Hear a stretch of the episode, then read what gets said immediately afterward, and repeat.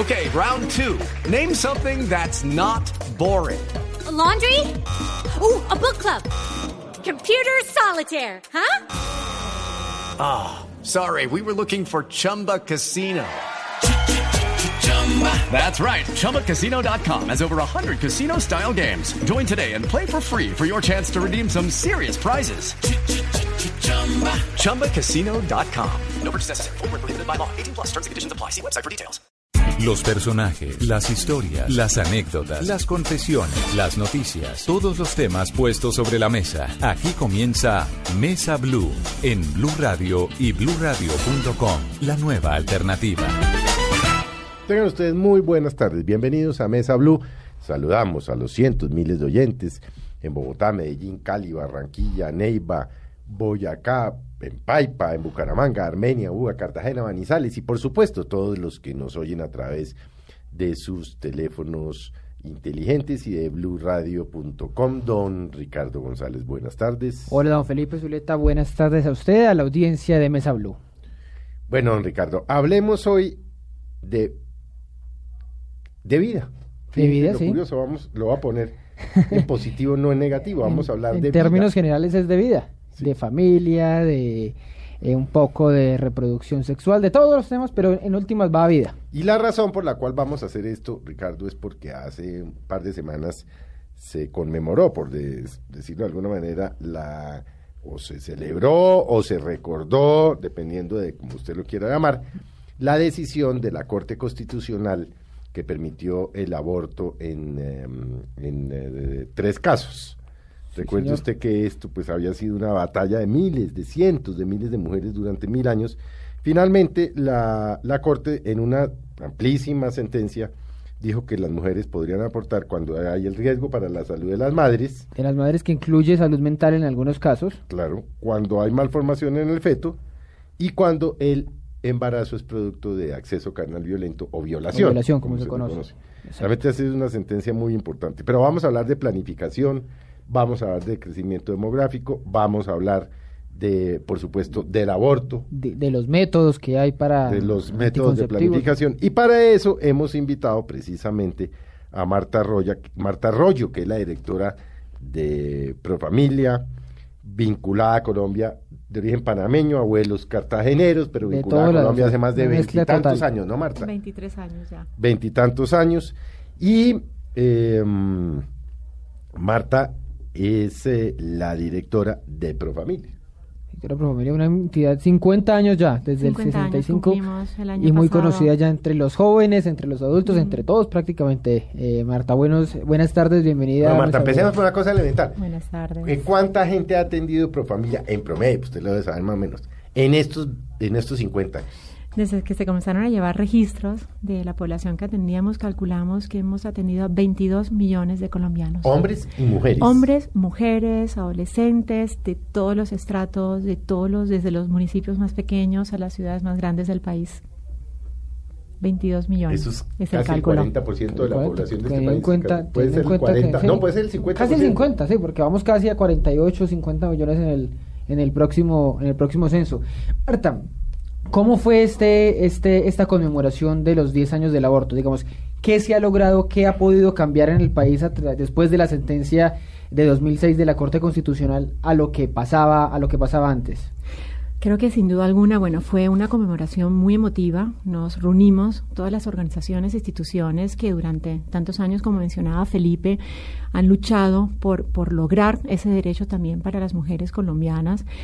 ¿Y qué se ha ganado en estos 10 años? Se ha ganado sin duda alguna libertad, autonomía para que la mujer pueda decidir sobre su cuerpo, cuándo tener un hijo, cómo tenerlo, con quién tenerlo y sin duda alguna dignidad, dignidad para las mujeres, eh, irnos alejando en la medida de lo posible de- del estigma, de las barreras.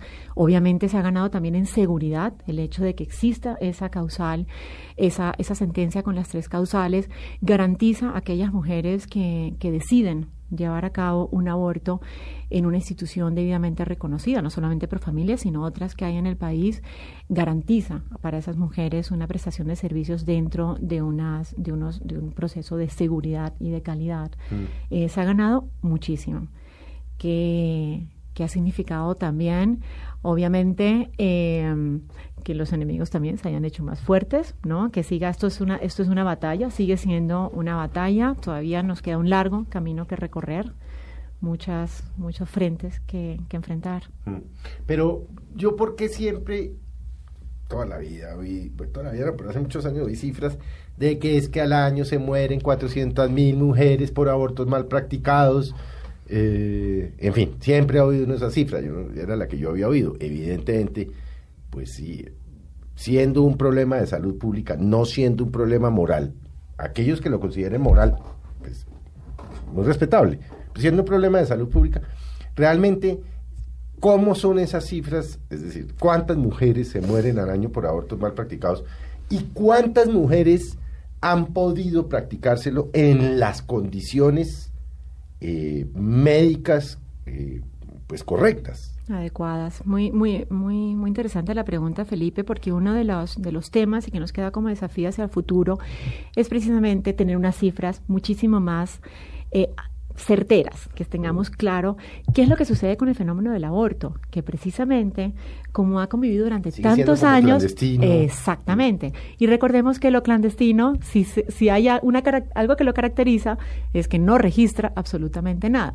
Esa cifra que tanto se ha mencionado, los 400.000 abortos, fue resultado de una investigación que llevó a cabo el, el Instituto Guttmacher en el 2008, se publicaron en el 2013, precisamente dentro del escenario de la, de la, de la conmemoración, les- una de las solicitudes al Ministerio fue necesitamos tener cifras mucho más reales con las cuales trabajar.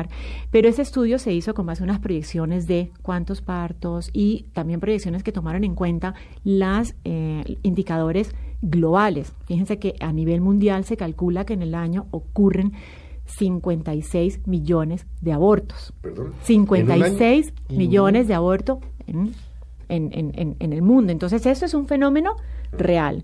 ¿Qué pasa con las cifras? Nosotros, cuando, cuando hablamos de las cifras, ¿qué cifras tenemos en Colombia? Tenemos las que registra el Ministerio, las que registra Profamilia y Oriéntame, y unas pequeñas IPS, como puede ser la, la, la, la de Suba, aquí en el caso de, de Bogotá. Nosotros estamos hablando, fíjese que en el caso de Profamilia, desde el 2006, cuando se despenalizó la, la, la sent- la- cuando salió la sentencia, hemos llevado a cabo 17.865. Solo Profamilia. Solo Profamilia, solo Profamilia. En el caso de Oriéntame, en 10 años han atendido más de 35 mil interrupciones. ¿Y cuáles son las cifras que reporta el Ministerio de Salud? Que en el 2015 se realizaron 24.641. Entonces, fíjense ustedes cómo lo difícil que resulta la problemática de las cifras. Todas son Porque diferentes. todas son diferentes, pero tiene mucho que ver, por una parte, por la clandestinidad y el subregistro que se da en esos espacios, y por otro, por otro tema también que es un poco más médico, de cómo se registra un aborto. Muchas veces cuando hablan de, bueno, pero ¿cuántas mujeres fallecen al año a causa de un aborto mal No, es que es practicado? difícil porque entre otras cosas llegan, es, por Eh. ejemplo, entonces, eh, pues infectadas porque se lo hacen con un gancho de ropa. Eh, Entonces, causa de muerte, exactamente, septicemia por no sé Eh, qué, no sé qué. Exactamente, Felipe. Pero lo no tiene aborto. clarísimo. La causa no se No detecta es como aborto, aborto. sino por Sí. una serie de Septicemia, condiciones. no sé qué, no sé qué. Exactamente, no un, sé le- qué. un legrado incompleto, un- Mm. o sea, muchas, muchas causas. Entonces, eh, uno, de las, uno de los desafíos hacia el futuro es poder tener una, una- unas cifras mucho más reales, que además son las que nos permiten trabajar y plantear soluciones. Doctora Marta, para las eh, mujeres que están oyendo a esta hora, que están pensando por las tres causales que están eh, legalizadas practicarse un aborto, ¿qué les diría usted eh, para que pensaran y se lo practicaran eh, dentro, de la legali- dentro de la legalidad? ¿Cuáles son los riesgos más grandes que tiene el, el practicarlo clandestinamente? Además de las eh, de las de los aparatos quirúrgicos que no que- que obviamente no son los profesionales. Claro, primero que nada, muchas veces ni siquiera son médicos los que llevan a cabo esos procedimientos, médicos con certificados, que han llevado a, carro, a cabo sus tareas. Todo de garaje, todo, literalmente. todo. Eh, el tema de habilitación, son sitios que no están habilitados, que no cumplen con las más mínimas condiciones de, de- de- de calidad requeridas. Pero también hay un componente que me parece importante tener en cuenta y es que las instituciones que, que empezamos a, que montamos todo el programa de aborto, no se trata solamente de llevar a cabo un aborto, sino de todo el acompañamiento que consideramos que necesitan las mujeres para poder tomar la decisión y salir adelante eh, dejando atrás, obviamente, una, una decisión muy difícil de tomar, porque es una decisión indudablemente difícil en la que la mujer se enfrenta. Exacto. Eso no, es, como. Nadie aborta alegremente. No, nada. Y, deja secuelas. Y deja secuelas, pero, como todo, lo de, pero como todo lo demás, Felipe, yo siempre pienso, fíjese usted, ¿no? Y nunca nos lo preguntamos, a veces hacemos de, de la adopción heroínas. Y no, yo, yo estoy segura que para una mujer tomar la decisión de dar un, un, niño de adopción tiene que ser igual de duro. Y estoy segura que la acompaña el resto de su vida. Entonces, cuando, cuando, ¿qué, ¿qué le digo yo a las mujeres? Por favor, lo primero es, si tenemos una sentencia, si tenemos tres causales y tenemos sitios que están debidamente habilitados con profesionales especializados en este tipo de procedimientos, que acudan, que no pongan en riesgo sus vidas, que acudan a estos sitios, que ahí hay un, todo un proceso de acompañamiento, que se les da todo lo que requiere la mujer para poder salir adelante, para poder llevar a cabo obviamente un aborto dentro de las mayores condiciones de calidad que, que, merecemos. Entonces, y también eh, el tema de estigma, yo pienso que la clandestinidad sigue mm. estando muy asociado a ese estigma que tenemos todavía como sociedad frente a una mujer que toma la decisión de abortar, pero, pero, pero que no vale la pena poner en riesgo su vida y que, que, que, se informen bien. El derecho está allí, la sentencia está allí una mujer hoy en día en Colombia tiene toda, todo el derecho a tomar una decisión en compañía de profesionales que la acompañen. Pero ¿cómo es el drama para las que no están dentro de las eh, tres causales que amerita, eh, eh, que tienen la, legalidad?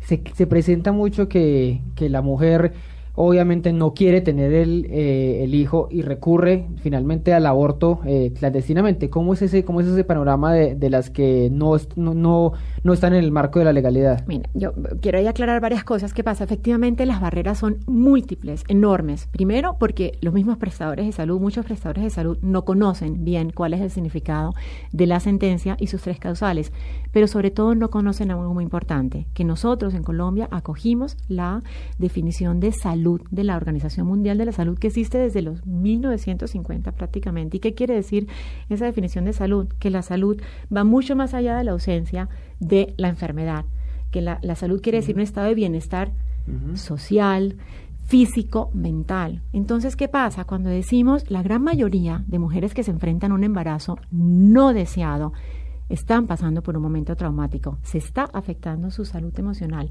Entonces, la gran mayoría de los casos encajan perfectamente bien dentro de esa definición tan amplia que tenemos de la salud física, mental y social de las mujeres. En riesgo la salud de la madre. Pues. Exactamente. En cualquier caso, exactamente, prácticamente siempre aplica porque es que cuando una mujer, yo no conozco a la primera mujer que le dan la noticia de que está embarazada y que es un embarazo no planeado, un embarazo no deseado, que entre, que no entre en un estado de enorme preocupación. Y las razones son muchas, son muchas y a cada mujer su condición es única y particular. Pero, pero, pero creo que, que, que, la gran problemática es que no se conoce bien el alcance de la sentencia y sus causales, no se acepta bien, no se entiende bien este, esta definición de lo que implica una salud y en un estado de bienestar, y ahí comienzan las barreras. Entonces, cuando las mujeres no pueden acceder a un servicio de aborto es porque originalmente primero o no desconocían el alcance de la sentencia o a medida que fueron solicitando el servicio se fueron presentando barreras múltiples de todo tipo por los prestadores, a veces inclusive cuando los casos llegan hasta la fiscalía, muchos muchos y además pensemos que esto es un fenómeno que donde más se agrava es en las zonas más rurales, las zonas más pobres del país. Entonces, Imagínense ustedes no solamente el enorme desconocimiento que existe, pero donde mayor pobreza y mayor desigualdad hay, ahí es donde mayores barreras se están presentando. Usted ahorita hablaba, eh, cuando mencionaba el tema de la sentencia de los enemigos, que se han hecho más fuertes, y ahorita lo vuelve, lo vuelve a tocar, que hay obstáculos que algunos prestadores no dejan. ¿Cómo ha sido enfrentar esos obstáculos, esos enemigos, como usted lo llama? ¿Quién apelan a la objeción de conciencia personal, algunas veces algunos hospitales de pronto a la institucional? ¿Cómo ha sido enfrentar ese enemigo en los últimos años? Muy complejo, muy complejo porque eh, lo, que... Hombre, no, no, o sea, no sé si dan cuenta que al final esta, estas luchas eh, habiendo una, un fallo de una corte constitucional, lo que, lo que hace es poner en mayor riesgo a las mujeres, ¿no? Entonces, es, es para nosotros los que, los que promovemos, somos pro derechos, es, es, es duro enfrentarnos a esta realidad. ¿Y cómo ha sido eso? Pues por todas partes. Llegan desde investigaciones de alguna Secretaría de Salud totalmente injustificada que claramente en la visita a una de las clínicas nos damos cuenta que a lo que va es a ver quiénes están haciendo abortos en esa clínica, hasta obviamente está ahora mismo en discusión en, la Corte la circular 003 de la Superintendencia de Salud, que lo que hace esa circular es darle unas instrucciones muy claras a las EPS de cómo tiene que atender un caso de aborto. Entonces son desde diferentes ámbitos, hemos tenido también, tenemos manifestaciones en las clínicas, para nosotros en Profamilia ha sido más complejo de lo normal. ¿Por qué? Porque nuestras clínicas asisten todo tipo de, de, personas que van desde una vasectomía a una citología. Entonces, tener un grupo de personas que les están rezando a la entrada, o sea, es como decir que acudir a, solicitar un servicio anticonceptivo es pecado. Entonces, fíjense ustedes la, situación tan contradictoria en la que vivimos, donde en el país donde hay una sentencia maravillosa, eh, un derecho, no nos olvidemos que es que este es un derecho de las mujeres, ¿no? El derecho a la autonomía reproductiva de las mujeres y al mismo tiempo estas batallas un poquito... Eh, como, como un poquito además subterráneas, pero que sin embargo lastiman mucho y vulneran, y que sobre todo a quienes más ponen en peligro son a las mujeres más pobres y más vulnerables de Colombia. Entonces es mm. para... ¿Qué tanto, es decir, usted decía, hay tropiezos? Eh, o quienes llegan a la EPS y dicen, es que vengo a esto, no, no la vamos a atender que hayan llegado por familia, les van negando sus derechos tranquilamente. Tranquilamente, sin ningún problema. razones de conciencia, que no está eh, cubierto por el post, que no está cubierto, que la sentencia, que ellos no van a cometer un crimen. Tal cual, que eso, que no, que, son, que no tienen ese derecho, que quién les dijo que tienen ese derecho, que eso no es una decisión que toman ellos, que eso tiene que tomar una junta médica, que eso tiene que ser un especialista, que tienen que tener, eh, vemos mucho una evaluación psiquiátrica. Ustedes imagínense encontrar un psiquiatra en Quibdó.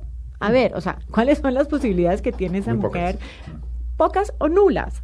Entonces, las barreras son absolutamente todas. Pero entonces, esto podría uno llevarlo a concluir, puede que equivocamente, que ese temor de la Iglesia Católica y de los eh, antiaborto, en fin, los pro vida y tal, que obviamente pues están en su derecho a hacerlo, de que es que el aborto se iba a volver un método de planificación. Claro. Eso no es cierto. Eso no, pasó en Colombia. Eso no pasó en Colombia. Además, nosotros hoy en día Colombia tiene un plan obligatorio de salud que cubre prácticamente todos los métodos anticonceptivos. Lo que pasa es que obviamente hay una crisis del sistema donde no estos métodos anticonceptivos no le llevan a toda la población y mucho menos de manera sistemática, pero no es un método anticonceptivo y la mujer no lo utiliza como método anticonceptivo. es que abortar no es agradable. No, es, como llegar y a ver, hagamos un aborto. ¿no? lo coge de, eh, hobby. Exactamente, absoluta esos son, son, yo diría que son casi como clichés, argumentos clichés que no tienen ningún peso ni científico,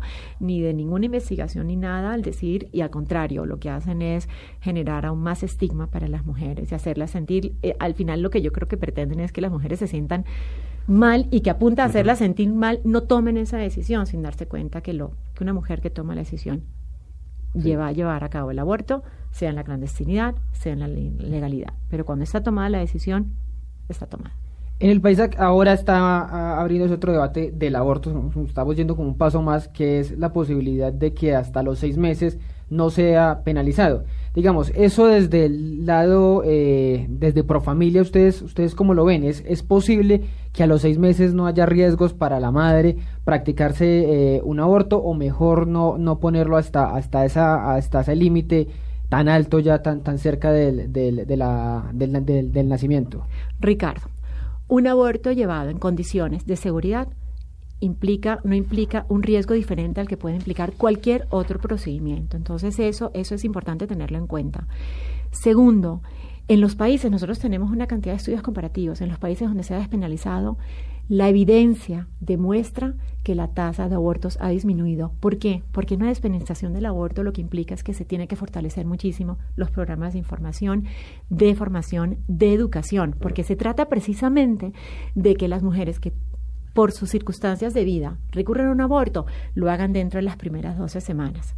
Entonces, al final lo que lo que nosotros queremos, todos los que estamos metidos en esta en esta esta lucha de pro derechos y pro aborto, es precisamente que la población tenga suficiente información para que en el momento que sabe que está embarazado, se enfrenta a un embarazo no deseado o un embarazo no planeado, pueda tomar esa decisión acompañada dentro de todos esos de, de, de los profesionales y las instituciones que son expertas en el tema y que ese procedimiento se pueda llevar a cabo precisamente antes de las 12 semanas. La situación que estamos viviendo cuando vemos los casos que llegan a las 22, 23, bueno, independientemente de los casos médicos, malformaciones que se pueden detectar ya muy tarde, independientemente de esos casos, pero en otros casos cuando vemos nosotros mujeres que llegan con 22, 23, 24 semanas, es, y los analizamos, es por una serie de barreras que se han dado en las primeras semanas.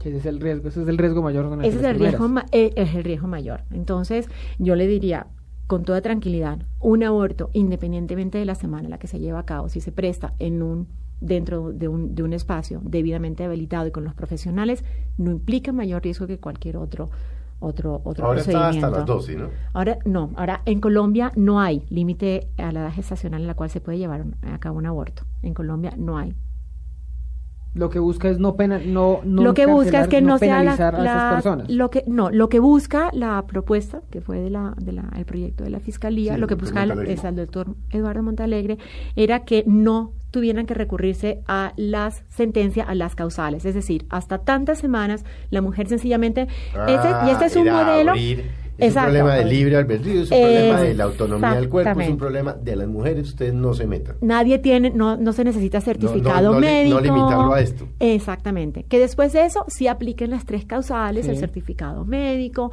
y las rutas que se tienen hoy en día. Ese modelo que propone el, el- el que propuso el doctor Eduardo Montalegre es un modelo que existe hoy en día en muchos países.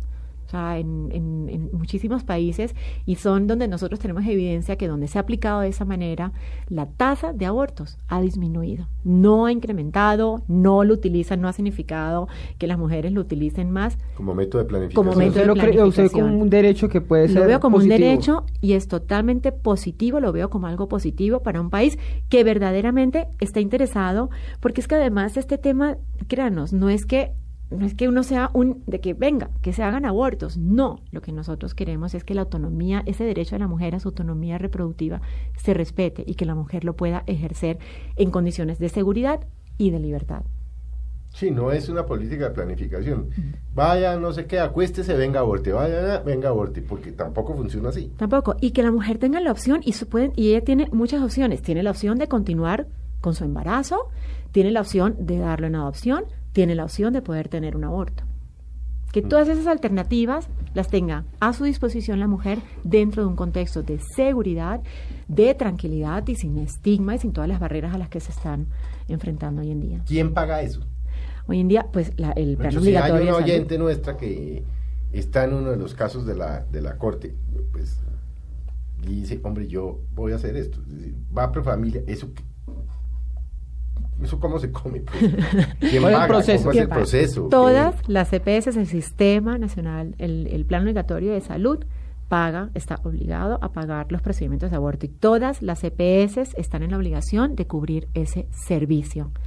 Sin embargo, es cierto que muchas mujeres todavía, precisamente por el estigma y por el temor que tienen, prefieren llevar a cabo pagar de su propio bolsillo el procedimiento. Y es cierto también, hay que decirlo, que todavía muchas EPS les cuesta trabajo articular bien la autorización de un servicio de aborto. Eh, pero en principio, toda mujer que esté afiliada a una EPS, ya sea el régimen contributivo, subsidiado e inclusive el CISBEN, tiene derecho eh, dentro de las tres causales a que su EPS le cubra el servicio de aborto. Y la EPS lo que hace es recurrir a ustedes como IPS para que hagan la, el, el proceso como tal. Exactamente. Marta, pero ¿qué tan pro- tanto pase. qué tan probatoriamente es, es complicado. Es decir, yo llego y, y digo, bueno, las tres razones de la corte. Y dice, ah, bueno, le dicen a uno, o le dicen, no, usted tiene que demostrar que, que fue violada, o usted tiene que demostrar que de verdad su salud sí está en, pues, en La carga de la prueba. esto. La carga Es de la prueba. ¿Cómo opera eso? ¿Cómo, cómo, sí, pregunta, ¿cómo se come? ¿Cómo se come? Él le decía, en la práctica. Yo- porque- y, y- les doy un dato interesante eh, antes de contestar eso, y es que nosotros eh, desde el 2006 al principio hemos pasado de tener un 3% de autorizaciones de las GPS en estos años a tener hoy en día un 15%, o sea que han mejorado las GPS, se han sensibilizado frente al tema. Eh, ¿Qué pasa? La mujer llega y solicita, eh, vengo porque me estoy enfrentando frente a un embarazo eh, no deseado, pasa una asesoría y en esa asesoría la ma- la- la- son psicólogos que la tienen y ese psicólogo está en perfecta capacidad de establecer eh, a través de la entrevista que tiene con la mujer si está, se está afectando ya sea su salud física, su salud emocional, si ha sido víctima de violación. Normalmente la mujer se, se ayuda a la mujer para que ponga la denuncia y con ese certificado del psicólogo la mujer pasa inmediatamente a, una, a, la, a la interrupción voluntaria del embarazo, al aborto. En muchos casos es si O sea, no, no es el es tan asesor, complicado, ¿no? no, no es tan complicado la, la ruta, además porque es que la circular que yo les mencionaba, la superintendencia, la 003, mu- dice clarito, clarito, en, en los cinco días eh, desde que la mujer solicita el servicio, las GPS o las IPS, tenemos que darle respuesta a esa mujer dentro de los primeros cinco días, precisamente evitando que esto, que esto vaya avanzando y que un embarazo vaya avanzando y que llegue ya al- a las semanas donde obviamente entendemos el conflicto que eso, que, que eso implica. Entonces, no, no es complicado, no es difícil, se garantiza absolutamente, por supuesto, la confidencialidad del caso bajo ningún motivo. Nosotros hemos tenido ocasiones en las cuales nos han solicitado en distintas visitas eh, bases de datos, eh, jamás, jamás la confidencialidad, la historia clínica de cualquier persona en Colombia está protegida bajo los más máximos eh, procedimientos de seguridad para que eso jamás se sepa. Entonces, eh, es una manera de acceder sencilla, inmediata y que no tiene por qué eh, complicarse con barreras de ningún tipo. Bueno, vamos a hacer un breve corte, ya regresamos con ustedes, vamos a seguir hablando con la directora de Profamilia, por supuesto, vamos a hablar de métodos de planificación y un tema, embarazo adolescentes y embarazo no deseados. Y bueno, ese, Y un es- fenómeno que yo le estaba comentando a usted el de la vasectomía que se volvió, que está creciendo, que está creciendo muchos de los de los que siga creciendo, dice acá la doctora. creciendo. bueno, ya, ya, ya volvemos con ustedes, denos un minutico. Ya regresamos con Marta Elena Arroyo en Mesa Blue.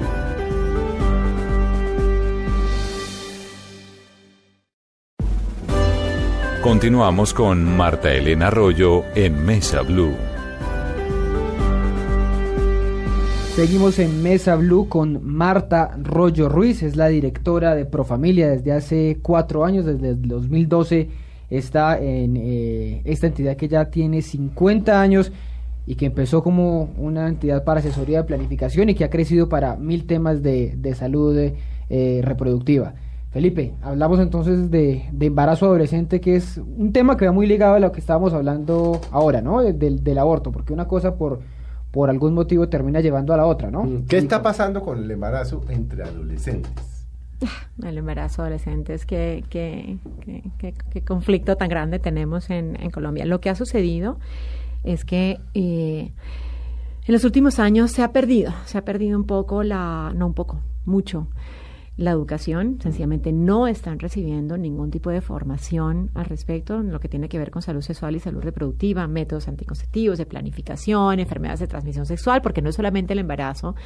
Eh, hace unos años salió y, nos pareció muy, muy bueno el- el del Ministerio de Educación, el Programa para la Educación en Sexualidad y Construcción de Ciudadanía, el PESC y creo que todo el esfuerzo se quedó en la construcción de, del programa, del material, y a partir de ahí poco o nada sucedió. ¿Y dónde están encontrando los adolescentes hoy en día la información? En las redes sociales, en los amigos, ahí está pasando de todo. Entonces las adolescentes se están embarazando, se están embarazando por múltiples razones, en algunos casos inclusive porque les parece que es un interesante proyecto de vida frente a la ausencia de nada diferente, es decir, eh, Estamos hablando sobre todo nuevamente de áreas eh, las más pobres, las más afectadas por todo tipo de conflictos que tenemos en el país. Y para muchas de estas adolescentes se les ha convertido en que yo mientras estoy embarazada me convierto en alguien. Qué bonito es tener un hijo sin darse cuenta que esto lo único que hace es replicar el ciclo de pobreza y de, y de, y de, y de el freno al desarrollo que van a tener en sus, en sus vidas. Eh, sé que hay, hay muchas iniciativas, el tema está como de moda nuevamente, yo diría. Eh, todo, todos con muy buena voluntad quieren llevar a cabo procesos de, de formación y involucrarse en, en, en, programas de embarazo adolescente. El problema es un poco más profundo, porque estamos hablando de una esencia de educación en los jóvenes, pero al mismo tiempo de, de unos jóvenes que han cambiado por completo, un, un entorno totalmente diferente y de, de una de, una población de padres que todavía somos muy conservadores, que no queremos aceptar que nuestros hijos eh, tengan libertad para eh, llevar a cabo una sexualidad, o sea, que son procesos normales de la vida. Seguimos siendo una sociedad un poco mojigata al respecto, queremos seguir viendo el sexo, meterlo debajo del tapete, no nos hablen de eso, nos ponen nerviosos, entonces dentro de ese contexto tenemos unos adolescentes experimentando eh, sin cuidado, sin responsabilidad eh, y exponiéndose a muchísimos riesgos, no solamente un embarazo adolescente. Ya que usted habla de eso de la educación sexual, eh, hay quienes dicen también que tanta exposición a la educación sexual es lo que puede llevar a que aumenten los embarazos adolescentes. Y hace un tiempo acá en Blue Radio hablábamos del tema de desde cuándo se debe impartir la educación sexual. Había una, una, una propuesta, una, una, demanda para que fuera desde preescolar o fuera desde primaria. ¿Eso cómo, cómo debe ser esa educación desde ese momento, enseñarles a los niños qué o dejarlo solo en el bachillerato? ¿En ¿Cuál es el momento, mejor dicho?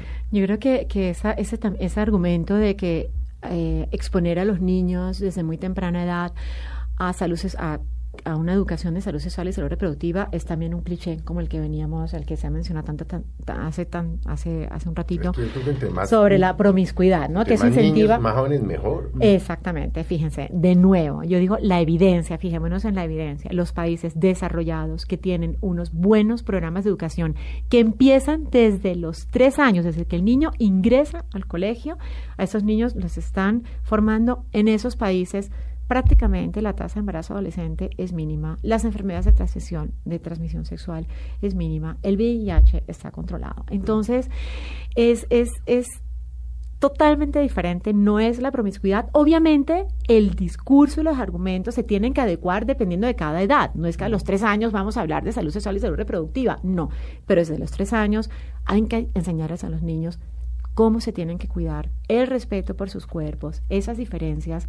Nosotros, yo acabo de venir de, de estuve en una capacitación en, en Estocolmo la semana pasada y me sorprendió, me sorprendió, me mostraron todo su modelo educativo y verdaderamente es un modelo educativo que se enfoca en los, en los niños desde muy temprana edad, los acompaña durante toda la vida, toda la vida, pero es un programa educativo que acompaña a los padres también. Entonces, para ellos es totalmente natural hablar de, ellos saben que su adolescente va a empezar a tener relaciones sexuales, el adolescente comparte la información con los padres, los padres lo ayudan a que pueda tener acceso a métodos anticonceptivos de calidad de una manera sistematizada, cómo es tan, tan diferente. Eh, y cuando uno ve las tasas que ellos tienen, de todo lo que les mencionaba con anterioridad, son muy bajitas. Entonces, creo que, que como país, fíjense algo extraordinario. Colombia es maravilloso en lo que tiene que ver con políticas y leyes. Yo considero que somos un país muy sofisticado desde ese punto Pero de se vista. quedan escritas, ¿no? Exactamente. Vamos, es decir, parecemos, Exactamente. parecemos Suiza, ¿no? Es impresionante. En derechos Es- y en leyes y en legislación parecemos pero es Suiza. una cosa más Pero pensado. fíjela. Pero ¿dónde están las mentes que las crean a la hora de, de aplicarlo? Nos quedamos por completo atrás. Tenemos que romper ese paradigma de que educación sexual es equivalente a promiscuidad. No es así, porque además una realidad, y nosotros la vivimos, los que tenemos hijos lo vemos, están expuestos, más expuestos que en las redes, que en la televisión, que en los programas. O sea, por Dios, vivimos rodeados de mensajes que tienen que ver con sexo. Entonces, ¿qué nos corresponde como, como adultos responsables? Formarlos adecuadamente. Eso le iba a preguntar, ¿cuál es como el primer acercamiento que tiene el, el joven o el niño a- al tema sexual? Porque si no está en el colegio y si los padres lo ven como un tabú, termina siendo que los amigos, eh, los medios, ¿qué es? ¿Cuál es el primer impacto que tiene, la primera cercanía que tienen ellos de con, con el tema sexual? Los, los amigos y los medios. Las redes, todo lo que, todo lo que pasa, lo que camina alrededor de Internet, allí está y, la cantidad de información a la cual tienen acceso es absurda, pero además información que confunde, información que, que genera dudas, información que muchas veces los llevan a, experimentar con cosas inauditas. Mire, nosotros, a mí yo cuando, cuando entré a trabajar en Prefamilia, me sorprendió un caso de un, grupo focal que hicimos con jóvenes y ellos comentaban los métodos anticonceptivos que utilizaban. Alcacercer con limón. Y yo, esto no puede ser. o sea, estamos en el 2016, yo no podía, y estamos hablando de chicos en Bogotá, porque el grupo focal se llevó a cabo aquí en Bogotá. entonces esto, o sea... Y, creían que eso que les quitaba la fertilidad... Que eso iba a evitar el embarazo que eso iba a evitar el embarazo. Otro tema, ahí sí se está utilizando como método anticonceptivo entre los jóvenes, el famoso anticonceptivo de emergencia. Las niñas van a las droguerías. hasta el día después. La, que es la, la, que se conocía anteriormente con la píldora del día después. Las niñas sí la están utilizando como método anticonceptivo. Ay, esta noche voy a tener una fiesta, entonces me voy a tomar, si son dos, ay, me tomo cuatro por si acaso. por el por si acaso. Eso, eso sí no puede estar sucediendo. No puede ser así, eso no es correcto. Es cierto lo que se decía, que esas pastas, esas píldoras de, del día después van perdiendo la, la, eh, la capacidad de, de, de, ser efectivas para evitar el embarazo. Claro, porque no están hechas como método anticonceptivo, es como su nombre dice, un anticonceptivo de emergencia. Entonces, si se utiliza de manera sistemática durante mucho tiempo, obviamente que va a ir perdiendo, como una costumbre, va a ir perdiendo su, su eficacia y viene el embarazo no deseado. Entonces, es, eh, y eso sí, y, eso, y, lo vemos, nosotros lo, hemos analizado eh, y lo vemos que ha crecido de una manera impresionante. ¿Cuánto, ¿Cuántos, eh, de acuerdo con las cifras que ustedes tienen, cuántos embarazos hay en Colombia de adolescentes? digamos primero de adolescentes y luego de, obviamente, embarazos no deseados, que digamos son dos rubros diferentes. Tenemos a nivel promedio, nuevamente, a nivel nacional, está en 19,5% de embarazo en adolescentes, y estoy hablando entre los 14 y los 19 años de edad, que hemos visto eh, que ha ido incrementando el número de embarazos entre los 10 y los 14 años de edad. O sea, pero eso, eso plata blanca son 200, 300, 400. Son alrededor de, no, no tengo, no tengo la cifra exacta, Felipe, se, las se las quedaría debiendo en, en, en, números exactos de cuántos adolescentes estamos hablando. Porque es que tenemos una, Ricardo, que dice que, que hay 408 nacimientos Diarios. Diarios. Diarios. Cuyos padres están entre los 10 y los 19. Eso es una bestialidad. Es una bestialidad, es una bestialidad. Y les iba, y les iba a complementar que acabamos de hacer una investigación, un programa, un proyecto que estamos desarrollando en Fundación en Magdalena, y allí la tasa de embarazo adolescente del 35%. Entonces, fíjense ustedes, listo, tenemos como promedio nacional 19,5, pero un 35% en una población de 48 mil habitantes. Eso es absurdo, brutal. Y el tema de entre los 10 y los 14 años, o sea, niños, teniendo niños, está disparado. Disparado, está disparado, fuera de control eh, y, es una aberración. Es el día preguntar, porque digamos, obviamente con lo grave que es de 14, de los 14 años, pero ya llegar a 10, es, ¿eso cómo se está, se está manejando? ¿Y cuáles son las causas de que desde los 10 años ya ocurra eso? Pues uno de los, una de las regiones donde, donde hemos visto que está sucediendo más es en toda la parte de la Guajira, obviamente por temas culturales de las poblaciones indígenas, que para ellos es un proceso natural. La, la, niña, la mujer es como propiedad de, de, del hombre y, es muy triste decirlo porque pues no obviamente no es esto el único problema al que se están enfrentando. Y tiene que ver mucho con fenómenos culturales. Obviamente en Colombia las zonas más afectadas y donde más hemos visto este tipo de situaciones tiene que ver con la región atlántica y la región pacífica están verdaderamente en situaciones, o sea, porque es que... O sea, a mayor índice de abandono del Estado y mayor índice de pobreza y esto, mayor... Mayor recurrencia hay. Y, y, y hay algo bien importante que yo creo que es que, porque siempre hablábamos, bueno, salud sexual y salud reproductiva, pero no sé si, si, si, el país se da cuenta de lo que significa tener un programa debidamente implementado de salud sexual y salud reproductiva frente al desarrollo de un país.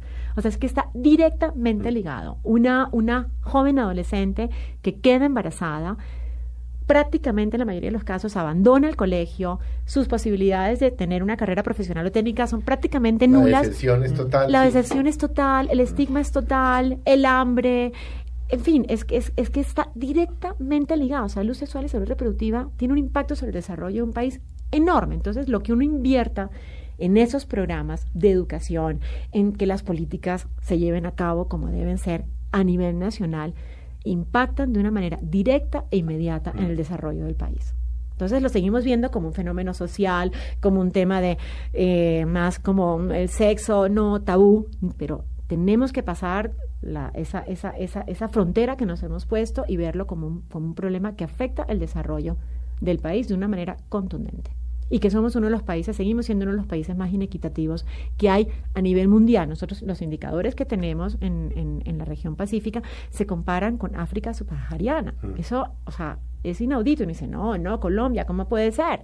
Sí, sí es y pasa. No, es que aquí dicen, no, esto ni que fuera África, pues es que aquí hay regiones como África. Pero totalmente que son África. Un embarazo de una niña de 10 años es, es, es una salvajada. Yo no puedo describirlo de otra manera.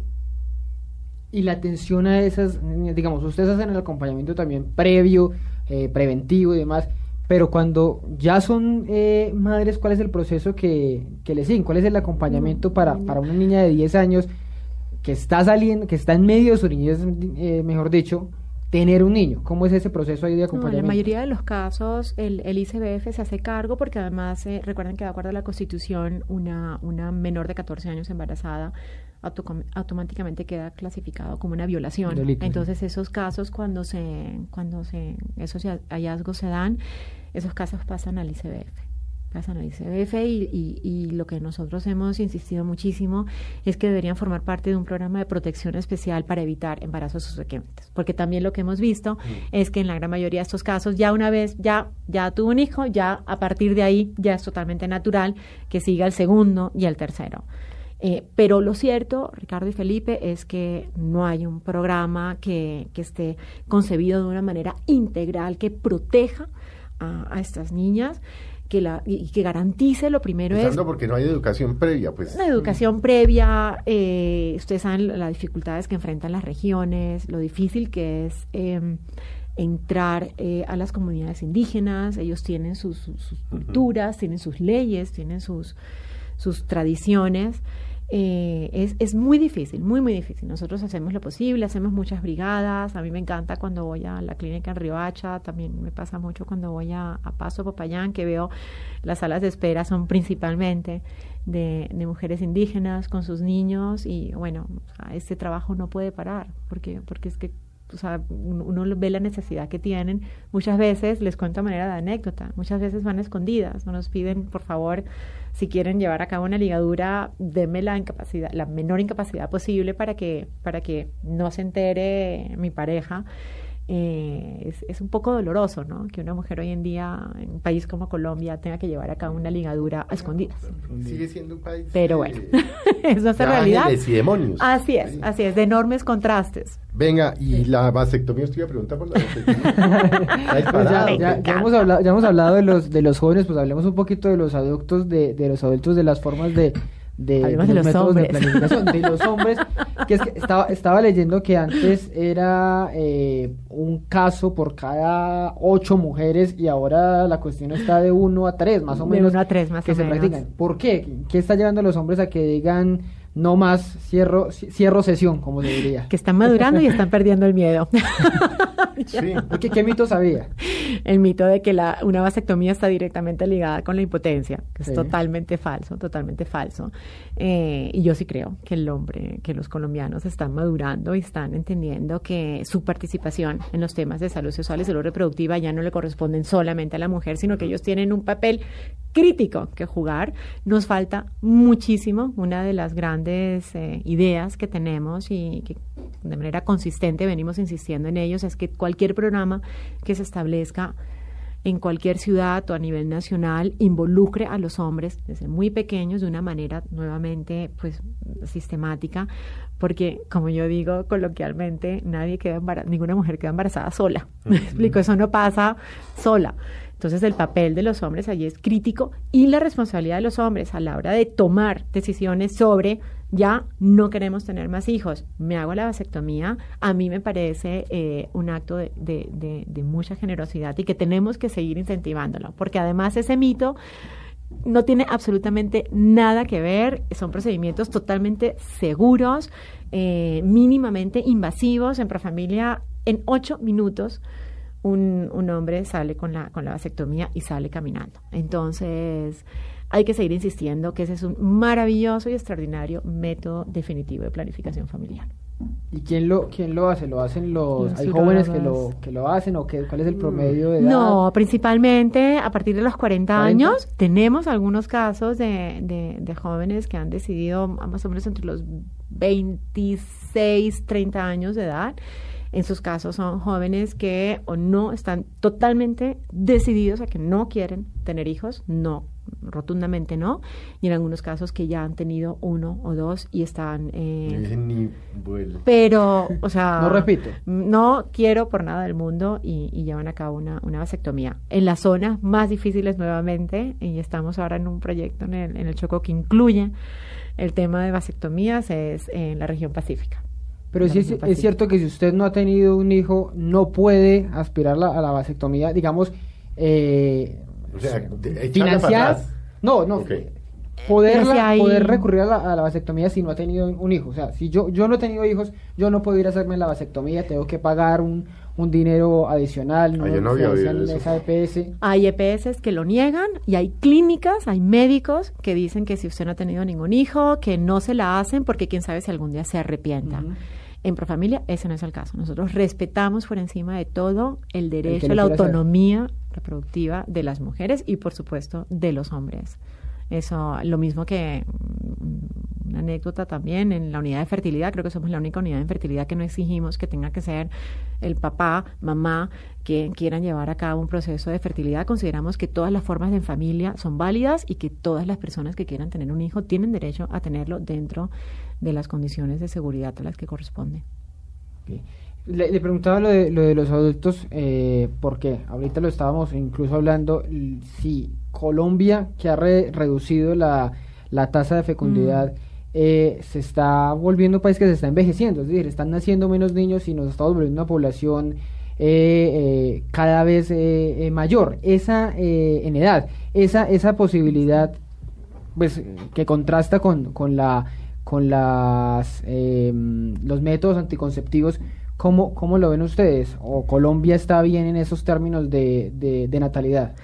Yo creo que lo que pasa también que hay que tener en cuenta es que eh, cada vez estamos llegando, o sea, so, llegando más, llegando mejor a la edad adulta, o sea, somos, estamos viviendo más, nuestra, no, la, la, la posibilidades de vida se están alargando en la medida en que la ciencia va avanzando, eh, y creo que desde ese punto de vista Colombia lo que el ideal de cierta manera sería que en esas zonas rurales, que en esos municipios, que en las zonas de mayor pobreza, pudieran irse acercando a esos índices de natalidad que existen en las ciudades un poquito más desarrolladas de, de Colombia y tener un, un, un, una, una, tasa de natalidad de 1.5, 2.1 no debería implicar un riesgo para el país. Lo que pasa es que sí es cierto que eh, el, el problema que acompaña esto es que cada vez somos, o sea, somos viejos más sanos y duramos sí. mucho más tiempo, duramos ¿no? Más tiempo, duramos más tiempo, eh, pero, pero yo creo que ahí lo importante es que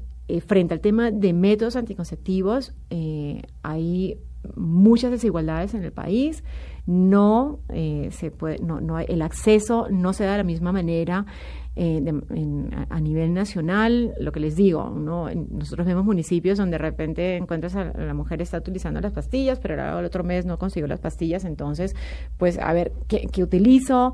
Los métodos modernos hoy en día, como los implantes, no están llegando o son muy costosos o las EPS no permiten el acceso de la manera adecuada.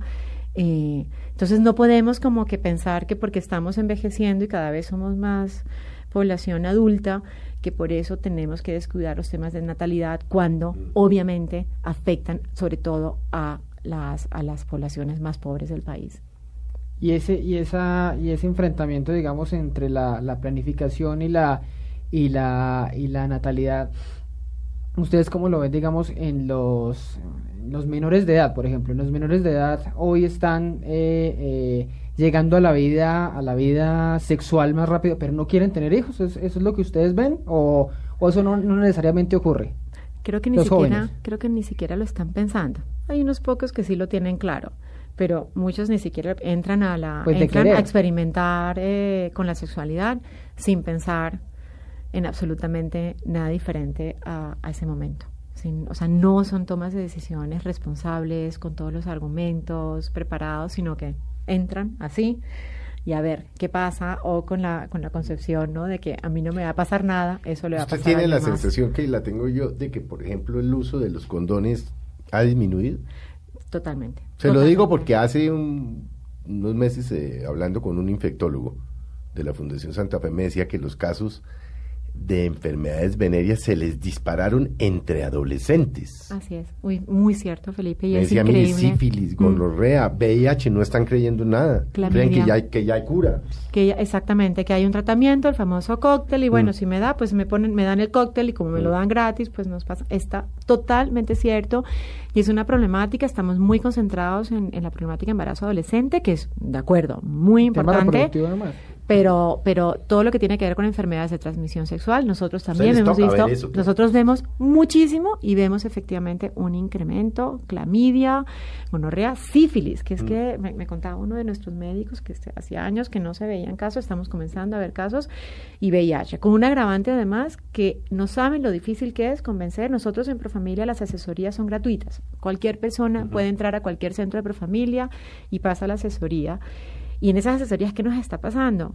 Que el, el, el- adolescente comparte, sí, tuve sexo sin protección y creo que la persona con la que tuve sexo tiene VIH. Listo. Entonces el asesor intenta aconseja- aconsejar a ese joven para que lleve a cabo la prueba laboratorio. No saben lo difícil que es convencerlos de que lleven la prueba, a- la, la prueba de laboratorio. Y luego, más difícil todavía, Que aparezcan que por los aparezca resultados. por los resultados. O sea, Sí, esto nos está pasando, eso nos está pasando.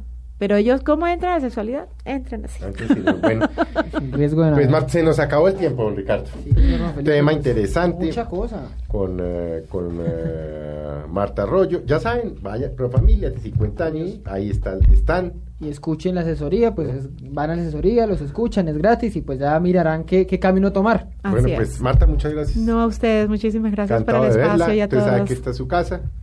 Y nos fuimos, don Ricardo. Nos escucharemos el otro domingo. Fútbol, ¿no? Sí, señor. Feliz tarde para todos.